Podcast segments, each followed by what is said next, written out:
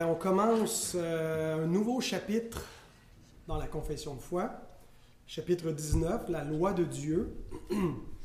Alors, on va exposer la doctrine de la loi. C'est un chapitre quand même euh, assez substantiel comparativement à ceux qui ont précédé. Euh, et donc, on, va s'y attarder. De toute façon, nous sommes comme David, nous sommes des gens qui aimons la loi, puisqu'elle est écrite sur nos cœurs, non seulement en vertu de notre statut de créature à l'image de Dieu, mais d'enfants de, Dieu régénérés qui ont, qui ont reçu par l'Esprit Saint cette loi euh, qui leur a été gravée sur le cœur. Alors, il y a sept paragraphes dans le chapitre 19. Le premier nous parle de la loi avant la chute, le deuxième de la loi après la chute, le troisième de la loi cérémonielle, le quatrième de la loi judiciaire, le cinquième de la loi morale, le sixième de la loi et le chrétien, et le septième de la loi et l'évangile. Alors, je ne vais pas faire sept enseignements, je prévois cinq enseignements qui vont recouper tous ces paragraphes. Et la première question euh, à laquelle on va tenter de répondre, c'est quelle est la fonction de la loi euh, de Dieu avant et après la chute de l'homme? Quelle est la fonction de la loi de Dieu avant et après la chute de l'homme? Et on va utiliser les paragraphes 1 et 2 pour répondre à cette question. D'abord, la réponse courte. Avant et après la chute, la loi de Dieu exige une parfaite obéissance de l'homme, lui promettant la vie en cas d'obéissance et le menaçant de mort s'il la transgresse. On va essayer de démontrer cette, euh, cette affirmation. Donc, euh, plusieurs semblent considérer parmi les, chrétiens que la loi commence avec Moïse. Quand on pense à la loi, tout de suite on pense à la loi de Moïse. Donc la loi et Moïse, c'est synonyme. Euh, et il est vrai que euh, la période où le peuple sort d'Égypte sous la conduite de Moïse et qu'il est amené dans le désert de Sinaï, reçoit la, loi, euh, est vraiment un moment dans l'histoire de la rédemption où la loi de Dieu est codifiée de manière approfondie. Et c'est un tournant euh, important dans l'histoire de la rédemption. Mais ce n'est pas là que doit commencer notre étude de la loi. Euh, une bonne théologie biblique de la loi monte avant Moïse, avant Abraham, et on revient jusqu'au jardin d'Éden. Et c'est là où la confession de foi commence avec son exposé de la loi. C'est vraiment un exposé qui suit un peu la, la progression de l'histoire de la rédemption. On part du jardin et on suit la progression de la révélation de la loi jusqu'à la nouvelle alliance. Alors lisons le paragraphe 1. Dieu a donné à Adam une loi d'obéissance universelle inscrite dans son cœur, et en particulier le commandement de ne pas manger du fruit de l'arbre de la connaissance du bien et du mal, par lequel il l'obligeait, lui et toute sa postérité, à une obéissance personnelle, totale, rigoureuse et perpétuelle, lui promettant la vie s'il l'accomplissait et le menaçant de mort s'il y contrevenait il lui avait donné le pouvoir et la capacité pour l'observer. Donc, Adam, tout comme Christ, est né sous la loi. Contrairement à Christ, qui est né d'une femme, Adam n'est pas né d'une femme, mais il est né sous la loi. Euh, cette loi sous laquelle Adam est né a deux composantes. Il y a une loi morale interne qui était inscrite sur son cœur, et cette loi morale, euh, c'est ce qu'on appelle, ce que les théologiens ont appelé la loi morale ou la loi naturelle. Euh, mais la confession de foi l'appelle ici une loi d'obéissance universelle. C'est cette loi-là à laquelle Paul se réfère dans Romains 2, 14 et 15, quand il nous dit que les païens qui n'ont point la loi font naturellement, donc loi naturelle, ils le font naturellement, ce que prescrit la loi, la loi que possèdent les Juifs dans les commandements de Moïse. Ils sont, les païens, eux qui n'ont point la loi, une loi pour eux-mêmes. Ils montrent que l'œuvre de la loi est écrite dans leur cœur, leur conscience en rendant témoignage et leurs pensées s'accusant ou se défendant tour à tour. Donc, première composante de la loi donnée à Adam, la loi morale, euh, qui est une loi d'obéissance universelle. Donc, ça ne concerne pas seulement euh, le peuple de l'Alliance, mais tous les hommes. La deuxième composante, c'est une loi externe qui lui fut révélée par Dieu sous la forme d'un commandement positif. Le commandement de ne pas manger du fruit de l'arbre de la connaissance du bien et du mal. on appelle ça un, un, commandement positif par comparaison à la loi morale, parce que la loi morale, elle est écrite dans le cœur et les hommes la connaissent naturellement. on ne va pas nécessairement s'entendre tous les hommes sur ce qu'est la loi morale, mais il y a des principes moraux qui sont reconnus chez tous les hommes euh, et qui, qui, est généralement reconnu comme euh, une loi qui vient du Créateur. Et ce n'est pas le, gouvernement qui fait cette loi-là, ce n'est pas une assemblée législative. Tandis qu'une loi positive, c'est un, Parlement euh, qui va édicter des lois qui s'appliquent à un contexte donné. Euh, eh bien, euh, Adam avait une loi morale, mais il y avait aussi un commandement positif, c'est-à-dire que Adam n'avait aucune façon, à moins que Dieu lui donne une révélation spécifique, de savoir qu'il ne devait pas toucher à l'arbre de la connaissance du bien et du mal, au fruit de cet arbre-là. Euh, il lui fallait une révélation spécifique qui s'appliquait dans un contexte donné. et donc, c'est un commandement positif. Adam avait une connaissance du bien et du mal par le témoignage de la loi morale écrite sur son cœur, mais euh, il avait besoin aussi de cette révélation pour euh, savoir quelle était spécifiquement la volonté de Dieu à son égard. Et le but de ce commandement-là et de l'ensemble de cette loi était d'éprouver le premier homme pour savoir si, oui ou non, il vivrait de toute parole qui sort de la bouche de Dieu. S'il obéirait à la loi qui est écrite sur son cœur, qui lui dit Tu n'auras pas d'autre Dieu devant ma face, et de mettre à l'épreuve ce commandement, par la parole de Dieu qui lui donne un précepte positif. On voit par exemple cette euh, notion dans Deutéronome 8, 1 à 3, euh, où euh, Israël est en quelque sorte comme le fils typologique de Dieu. Adam était le fils protologique de Dieu, le premier, qui est appelé fils de Dieu. et la relation entre Israël et Adam nous aide à comprendre euh, quand on regarde à Israël, parce qu'on a plus de détails, on a une plus longue période d'histoire étendue pour comprendre qu'est-ce qui s'est passé dans le Jardin d'Éden. Et euh, Dieu donne ses commandements à Israël. Il dit, vous observerez et mettrez en pratique tous les commandements que je vous prescris aujourd'hui, afin que vous viviez. Donc, vivre par l'obéissance aux commandements de Dieu. Et puis là, c'est vivre dans les limites euh, du, du, du paradis symbolique qui était la terre promise, dans le pays que l'Éternel ton Dieu a juré de donner à vos pères. Et là, Dieu dit, Souviens-toi de tout le chemin que l'Éternel ton Dieu t'a fait faire pendant ces 40 années dans le désert, afin de t'humilier et de t'éprouver pour savoir quelles étaient les dispositions de ton cœur et si tu garderais ou non ses commandements. Il t'a humilié, il t'a fait souffrir de la faim. Et là, j'ai pas le reste. Euh, bon, euh, j'ai scrappé ma mise en page. Euh, pas de ma faute. Non, cette fois, ce n'est pas de ta faute. Il t'a humilié, il t'a fait souffrir de la faim, il t'a nourri de la manne que tu ne connaissais pas et que n'avaient pas connu tes pères, afin de t'apprendre que l'homme ne vit pas de pain seulement, mais que l'homme vit de tout ce qui sort de la bouche de l'Éternel. Alors l'idée ici de vivre de ce qui sort de la bouche de l'Éternel, c'est de garder la parole de Dieu dans une parfaite obéissance pour atteindre la vie. Euh, pour Israël, c'est symbolique, la vie en Canaan, avec les bénédictions que ça représentait, mais pour Adam, ça voulait dire donc être éprouvé, garder le commandement, vivre la parole de Dieu en ne transgressant pas sa parole pour atteindre la vie éternelle. Adam n'avait pas la vie éternelle. La preuve, c'est qu'il est mort. S'il avait la vie éternelle, il ne serait pas mort parce que la vie éternelle, c'est une vie immortelle, euh, incorruptible. Donc, euh, c'était euh, le, contexte dans lequel il est placé. Alors, vous reconnaissez probablement ce qu'on a déjà vu au chapitre 6, c'est-à-dire l'alliance des œuvres.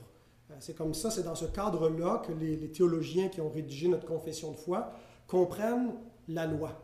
La loi de Dieu est comprise à l'intérieur de l'alliance des œuvres. Donc, l'alliance des œuvres, c'est le contexte spécifique euh, dans lequel est donnée la loi, et ce contexte d'alliance fixe le salaire en vue de l'obéissance ou de la désobéissance.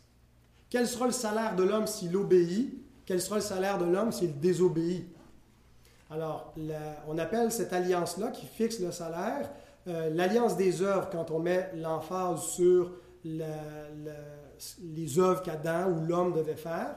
On l'appelle parfois aussi l'alliance de vie quand on veut mettre l'emphase sur la promesse que Dieu faisait à l'homme, la promesse de vie s'il obéissait la promesse de vie était représentée dans le jardin par l'arbre de vie, qui était la récompense pour l'obéissance. Genèse 2.9 Euh, on voit l'arbre de vie qui est présent dans le milieu du jardin, mais on voit après la chute que l'Éternel Dieu dit, Voici l'homme est devenu comme l'un de nous pour la connaissance du bien et du mal, empêchons-le maintenant d'avancer sa main, de prendre de l'arbre de vie, d'en manger et de vivre éternellement. Certains le comprennent comme vivre éternellement dans cette condition de déchéance. Je ne pense pas que ce soit le sens. Je pense que c'est il est privé de la vie éternelle, de cette récompense euh, qu'il aurait eue pour l'obéissance. Il est déchu, il en est privé. Euh, juste après, verset 24, il dit C'est ainsi qu'il chassa Adam et il le mit à l'orient du jardin d'Éden, et les chérubins euh, du jardin d'Éden, les chérubins qui agitent une épée flamboyante pour garder le chemin de l'arbre de vie. Il mit à l'orient du jardin des chérubins. Euh, donc, pour pouvoir accéder, si, Adam veut, rentrer dans le jardin nouveau, puis euh, prendre l'arbre de, vie, euh, ben, il va être puni de mort. Et Christ va devoir justement subir la mort pour euh, nous donner accès à cet arbre de vie. Et on voit la correspondance de l'arbre de vie quand on arrive à la fin de la Bible, à la fin de l'histoire de la rédemption, avec le dernier Adam qui nous a ouvert l'accès, qui dit dans Apocalypse 2.7 que celui qui a des oreilles entende ce que l'Esprit dit aux églises, à celui qui vaincra, je donnerai à manger de l'arbre de vie qui est dans le paradis de Dieu. Alors, vaincre ici, ce n'est pas par notre propre obéissance, mais notre victoire, c'est par la foi, où on obtient la victoire de Christ qui nous est donnée. Euh, un peu plus loin dans euh, Apocalypse 24, 14, la même chose est, répétée, l'arbre de vie est présent. Euh, et donc, la, promesse de vie pour l'obéissance était symbolisée par l'arbre de vie. La menace de mort en cas de désobéissance, ben, elle était explicitement annoncée par la parole de Dieu. Genèse 2, 17. Euh, tu ne mangeras pas de l'arbre de la connaissance du bien et du mal, car le jour où tu en mangeras, tu mourras certainement. Non pas parce que cet arbre était empoisonné, mais parce que euh, en manger signifiait désobéir à la parole de Dieu, et la désobéissance égale la mort. Euh, et donc, c'est un thème qui est repris chez les prophètes. L'âme qui pêche, c'est celle qui mourra. Chacun va être puni pour son propre péché, parce que ce n'est pas juste le péché originel, c'est le péché actuel qui est notre problème. Et Paul euh, réaffirme cette même euh, état de fait universel que le salaire du péché, c'est la mort, dans Romains 6, 23. Donc, les salaires de vie et de mort en vue de l'obéissance euh, ou de la désobéissance à la loi sont mis de l'avant tous les deux ensemble par Paul dans l'Épître aux Galates lorsqu'il expose la justice qui s'obtient par l'obéissance à la loi, il dit euh, dans Galates 3.10, Maudit est quiconque n'observe pas tout ce qui est écrit dans le livre de la loi et ne le met pas en pratique. Donc, maudit, malédiction, la mort pour ceux qui transgressent la loi. Mais au verset 12 de Galates 3, il dit, La loi ne procède pas de la foi, mais elle dit, Celui qui mettra ces choses en pratique vivra par elles. Donc, celui qui pratique la loi, qui le fait parfaitement, va obtenir la vie.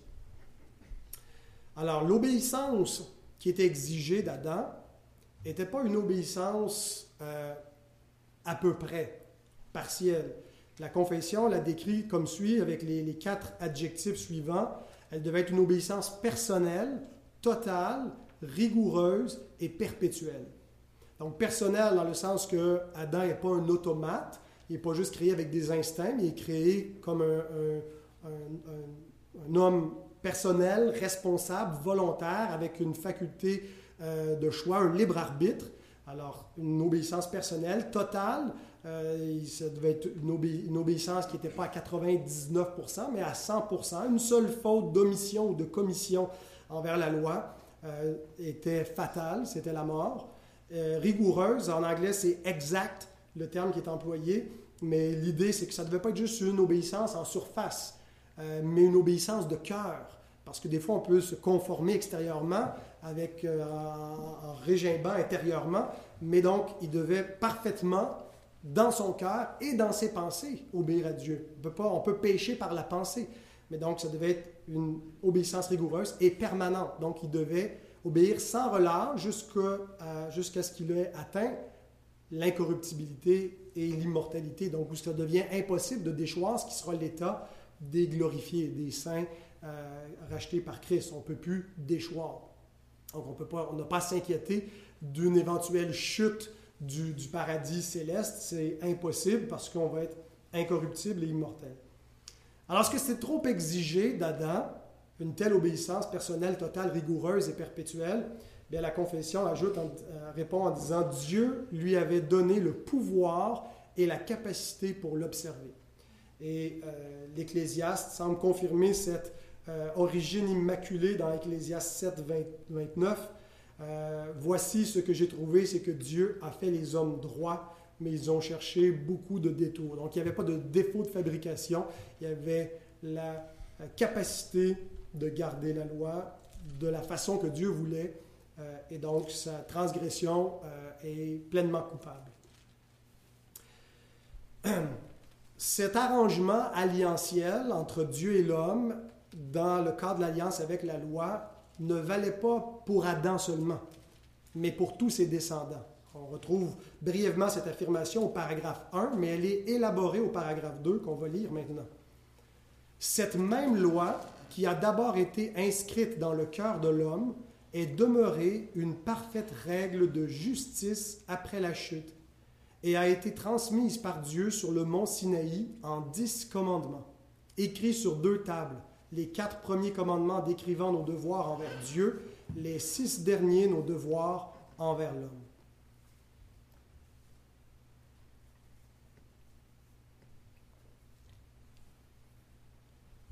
Donc, après la chute, cet arrangement n'a pas subitement disparu.